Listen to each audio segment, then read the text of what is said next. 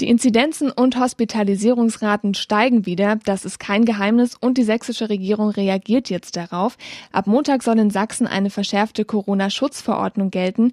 Die schränkt auch Kulturbetriebe sehr ein und damit leider auch Clubs. Das hat die sächsische Staatsministerin Petra Köpping heute auch auf einer Pressekonferenz in Dresden gesagt. Das bedeutet dann wiederum konkret, dass Maske, Kontakterfassung, Abstandsgebot und natürlich auch die Beschränkung der Höchstkapazitäten bei einer 2G-Verpflichtung dass diese in den Clubs zum Beispiel einzusetzen sind.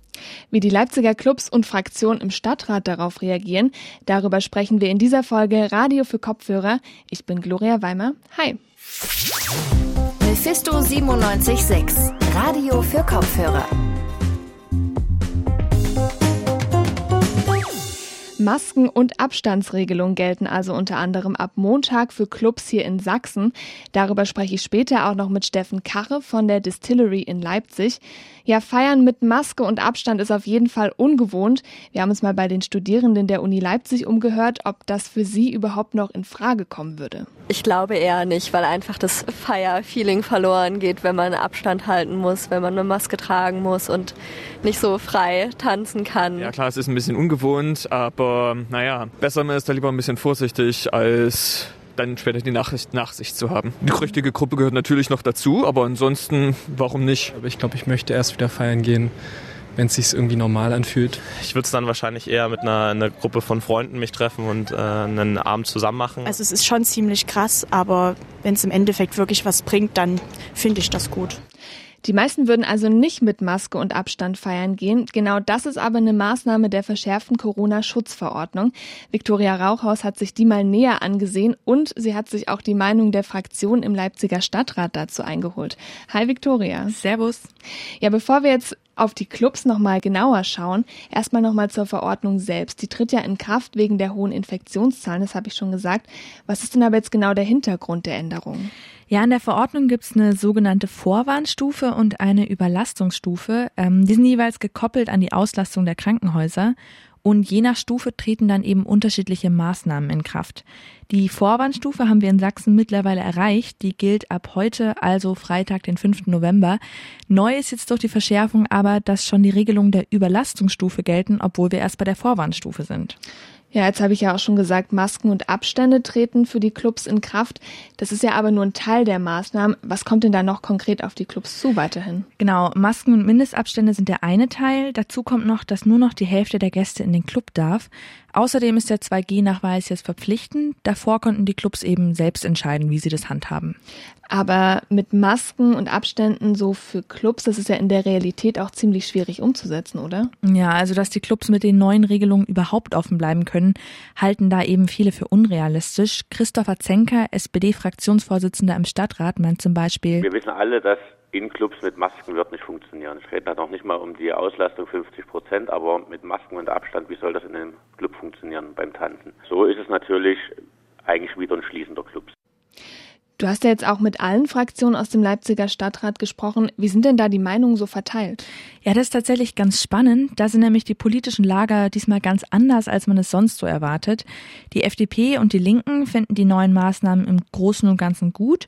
Sven Morlock, der Sprecher der Freibeuter, das ist die Stadtratsfraktion aus FDP und Piraten, findet dafür besonders drastische Worte. Wir können doch jetzt nicht letztendlich sagen, Clubkultur versus Überlastung des Gesundheitssystems. Was wollen wir denn haben? Abends tanzen und die Krankenhäuser bringen zusammen, das kann ja auch keine Lösung sein. Genau, sowas ähnliches hat auch Thomas Kumbanus von den Linken gesagt. Auch er sieht die Öffnung der Clubs als Gefahr fürs Gesundheitssystem. Denn meinetwegen nur 50 Prozent und mit Maske, äh, das ist immer noch lieber, als dass die äh, Pflege kollabiert. Vor dieser Wahl stehen wir jetzt. Und wenn dann Clubs sagen, okay, äh, nee, so können wir nicht arbeiten, dann sollen sie sich mal hinstellen und mal ein paar Schichten in, auf einer Pflegestation machen, auf der Intensivpflege. Mal sehen, ob sie danach immer diese Meinung haben. Okay, also wirklich ziemlich klare Worte. Freiburg Beuter und Linke also erstmal pro Maßnahmen, kann man sagen. Was sagen denn die übrigen Parteien jetzt dazu? Ja, CDU, Grüne und SPD sehen das Ganze deutlich kritischer. Die waren sich eigentlich alle einig, dass die Verschärfung viel zu spät kommt. Außerdem meinen die, dass die neuen Maßnahmen eigentlich nach Schließung gleichkommen. Ähm, der Vorsitzende der CDU-Stadtratsfraktion, Frank Tornau, findet, dass man sich da auch einfach eingestehen sollte, dass ein Clubbetrieb unter den Bedingungen nicht wirklich funktionieren wird. Natürlich können die Clubs versuchen, das Beste draus zu machen, keine Frage, aber Ähm, da müssen sich alle natürlich auch in die Augen schauen und sich fragen, welcher Besucher möchte sich das denn antun? Genau, Jürgen Kasek, Sprecher der Grünen im Stadtrat, zuständig für Live-Musik und Clubkultur, findet dabei eben auch besonders problematisch, dass die Clubs auf die Art zwar eigentlich faktisch schließen müssen, aber keinen Verlustausgleich mehr bekommen. Das heißt, die Clubs müssen schließen einerseits und andererseits ist so, dass natürlich ein Großteil der Hilfsprogramme nicht mehr zur Verfügung stehen, sondern es nur noch die Überbrückungshilfen gibt, was also die wirtschaftliche Not von vielen Clubs deutlich verschärfen wird. Weil natürlich Landesregierung kann natürlich auch sagen, ihr könntet ja theoretisch öffnen und das ist halt das Problem. Man kann also zusammenfassen, die Situation wird auf jeden Fall schwieriger für die Leipziger Clubs. Die große Frage bleibt aber, wie sehr muss man die Clubs einschränken, um die Infektionen zu bremsen? Das sagt Viktoria Rauchhaus. Sie hat sich mit den Fraktionen im Leipziger Stadtrat und über die Verschärfung der Corona-Schutzverordnung unterhalten. Die AfD-Fraktion, die konnten wir im Übrigen dafür nicht erreichen. Die Fraktionen, die sind sich also in jedem Fall nicht einig. Die Verschärfung, die tritt aber trotzdem in Kraft und entscheidet dann letztendlich auch über die Clubs, für die das ja natürlich auch eine Menge Probleme mit sich bringt. Wir haben nochmal Studierende der Uni Leipzig gefragt, ob sie finden, dass Clubs als Teil der Kulturszene überhaupt genug mitgedacht werden. Nee, eigentlich nicht. Also ich finde, da sollte ja mehr, mehr irgendwie drauf geachtet werden. Also ich finde schon, dass man gerade als studierende Person sehr merkt, wie so die ganzen Bereiche des sozialen Lebens, die nicht als essentiell tendenziell in erster Position gesehen werden, so politisch, an sich schon irgendwie leiden. Kommt darauf an, ist jetzt nicht so die Priorität, finde ich. Mm, ich finde, das wird oft übergangen. Es wird eben eher auf andere Aspekte geachtet und nicht auf sag ich mal, so die Club- und Feierszene, die ja eigentlich auch relativ wichtig für unsere Generation ist. Ich würde mir schon wünschen, dass da mehr an die Studierenden gedacht wird. Ich glaube, insgesamt wird irgendwie auf die Kultur nicht genug Wert gelegt. Also ich glaube, Clubs äh, sind halt die Bereiche, die halt als letztes gedacht werden. Ganz klare Meinung also von den Studis, Clubs wären zu wenig mitgedacht. Wie die Clubs selbst dazu stehen, darüber habe ich mit Steffen Kache gesprochen. Er ist der Geschäftsführer der Distillery hier in Leipzig und wichtige Info für euch noch beim Zuhören. Das Gespräch habe ich mit ihm geführt, bevor feststand, dass die Verschärfung für Sachsen kommt. Herr Kache, hallo. Hallo. Ja, ab Montag soll eine neue Corona-Schutzverordnung gelten, beziehungsweise eine Verschärfung, die ja eben vorsieht, dass ab, dass jetzt nicht mehr das 2G-Optionsmodell für Kulturbetriebe greift, sondern das 2G-Pflichtmodell. Was würde das denn aus Ihrer Sicht als Clubbetreiber eigentlich bedeuten? Also im Moment können wir ja durch dieses 2G-Optionsmodell ähm, ohne Abstand und ohne Maske bei uns im Club veranstalten. Das ist auch die Voraussetzung, dass ein Club überhaupt wieder öffnen kann, weil jeder, der äh, einen Clubbetrieb kennt, weiß ganz genau, Maskenpflicht funktioniert in einem Club oder auf einem Konzert, wo die Leute stehen, einfach nicht. Jetzt wird diese, äh, dieses 2G-Optionsmodell ab dem Moment nicht mehr möglich, wo wir in Sachsen die äh, Vorwarnstufe erreichen und das ist ja im Moment der Fall. Das heißt, wir müssten wieder mit Abstand oder Maske arbeiten, was nicht funktioniert. Und ganz konkret wäre das eine praktische Schließung des Clubs oder der Clubs.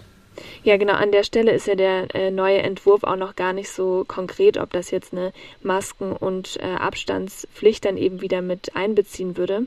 Aber für die Kulturbetriebe, Sie haben es auch gerade schon gesagt, bedeutet das ja in jedem Fall Einschränkungen. Aber wenn man jetzt so an Theater oder Kinos denkt, für die geht der Betrieb ja weiter an sich und Sie meinten aber gerade schon, für Sie würde das im schlimmsten Fall eine Schließung bedeuten.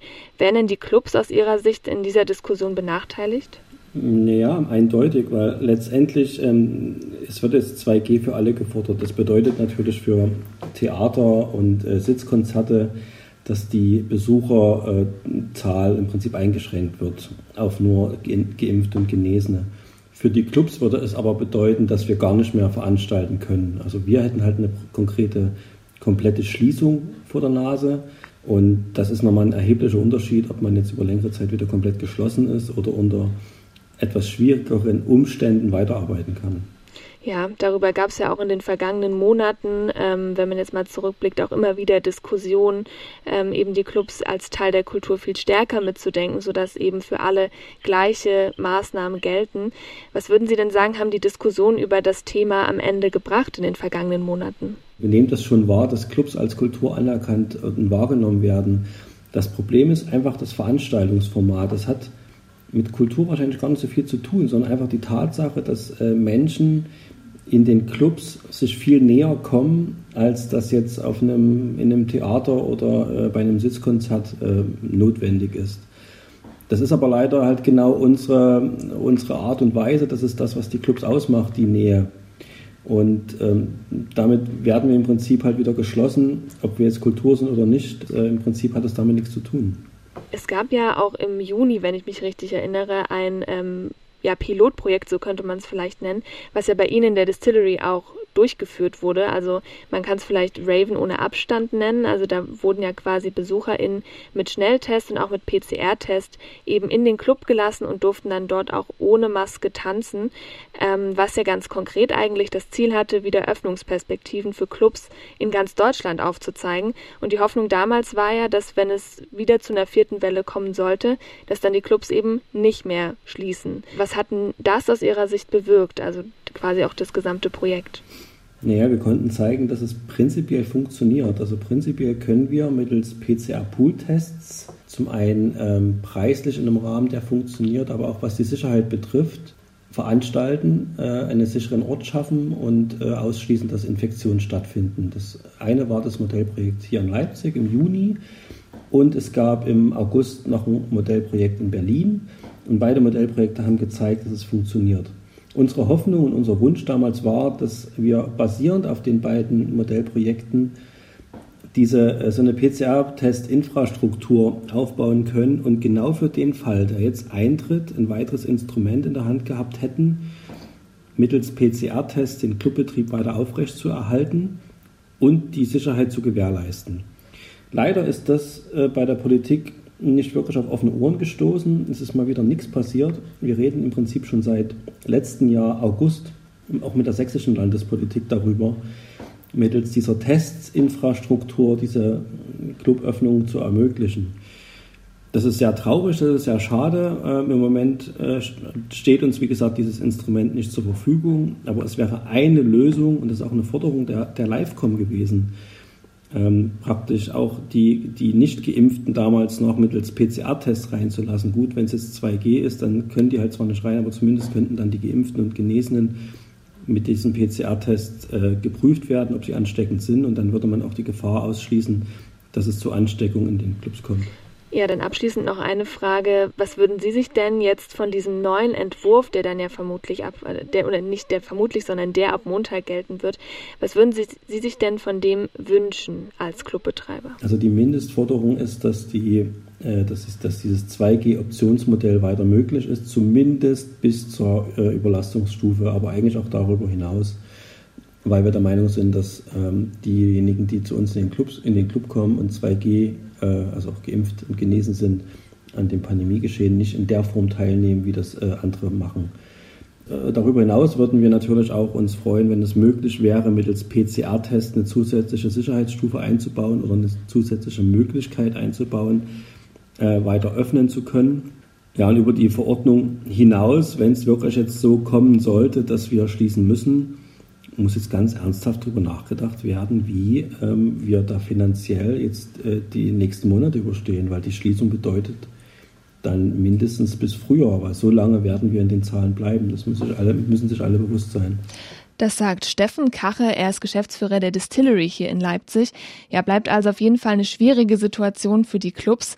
Redaktionsschluss für diese Folge war Freitag, der 5.11. um 18 Uhr. Und ihr ahnt schon, wenn ich über Redaktionsschluss rede, dann sind wir auch mit dieser Folge Radio für Kopfhörer durch. Danke an Leonard Dolischek und Viktoria Rauchhaus. Die beiden haben mich für diese Folge unterstützt. Und danke natürlich auch an euch fürs Zuhören. Die nächste Folge Radio für Kopfhörer, die gibt's dann wieder am Montag. Schaut bis dahin gerne auf unserer Website Website unter radiomephisto.de vorbei und natürlich auch auf unseren Social Media Kanälen. Ich bin jetzt aber erstmal raus. Macht's gut und ciao. Mephisto 976, Radio für Kopfhörer.